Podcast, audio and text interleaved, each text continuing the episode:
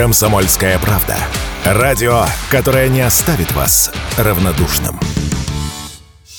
Концерн Mercedes-Benz полностью отключил российских дилеров от своего программного обеспечения, выяснили известия. Эту информацию изданию подтвердили в пресс-службе МБРУ с дистрибьютором Mercedes-Benz в России. Доступ, в частности, прекращен к онлайн-системам, с помощью которых проводится техническое обслуживание и выявление проблем. В компании также добавили, что ремонт и обслуживание автомобилей будет проводиться на основе накопленного опыта и знаний. Проблемы с запчастями и обслуживанием Mercedes в России будут только нарастать. В этом уверен Антон Шапарин, Автоэксперт даже рекомендует пересесть на машины других марок.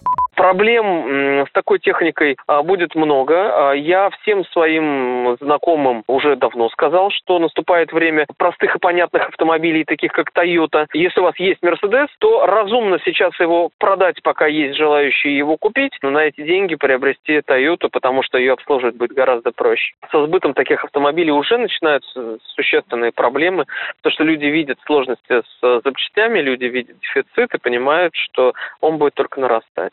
Mercedes-Benz ушел из России в октябре прошлого года. Его активы, в том числе завод в Подмосковье, выкупил «Автодом», один из крупнейших автомобильных холдингов, который обслуживает премиальные и люксовые машины.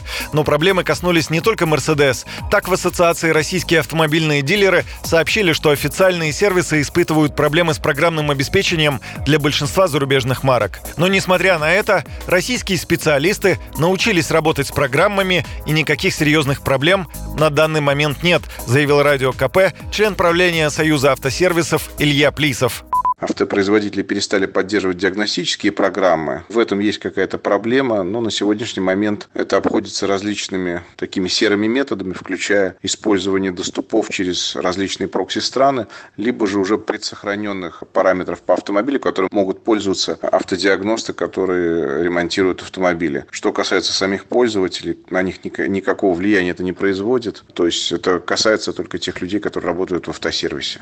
Ранее сообщалось о частичных ограничениях в работе приложений автоконцернов, ушедших из России. Тогда проблема коснулась машин марок Шкода, Kia, Infiniti, Nissan Renault. Владельцы автомобилей потеряли возможность удаленного запуска двигателя, просмотра остатка бензина в топливном баке, перестали работать некоторые важные функции, например, обновление программ, контролирующих работу мотора, антиблокировочной и тормозной систем. Кроме того, водители перестали оповещать о сервисных программах.